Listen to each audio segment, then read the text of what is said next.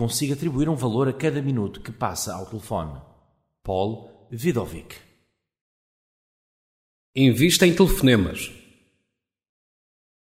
Donald Trump escreve no seu livro The Art of the Deal, normalmente chega ao escritório às nove e começa a fazer chamadas. É raro passar um dia com menos de 50 chamadas e muitas vezes chega às 100. Entretanto, tenho pelo menos uma dúzia de reuniões. É raro parar para almoçar, saio do escritório por volta das 18h30, mas é frequente fazer chamadas de casa até à meia-noite e pelo fim de semana fora. Nunca paro.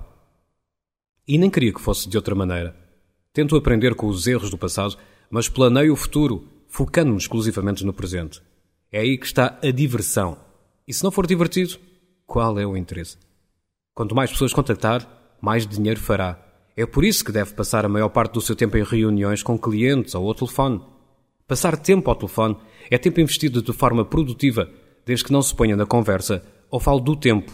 Aqui tem oito sugestões de chamadas que fazem sentido. Liga ao seu cônjuge e diga-lhe que o ama.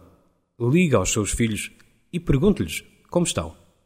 Liga aos seus pais e agradeça-lhes por estarem sempre a apoiá-lo. Liga a um velho amigo para manterem o contacto.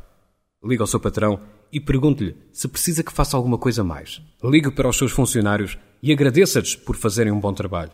Liga um potencial cliente e marque uma reunião com ele para lhe mostrar o seu produto ou o seu serviço.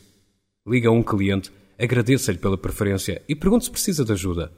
A velocidade do seu crescimento financeiro depende do número de pessoas que colaboram consigo. Fazendo mais chamadas, poderá aumentar o número de pessoas que o apoiam e poderá consolidar os contactos que já tem. Comece já a fazer chamadas.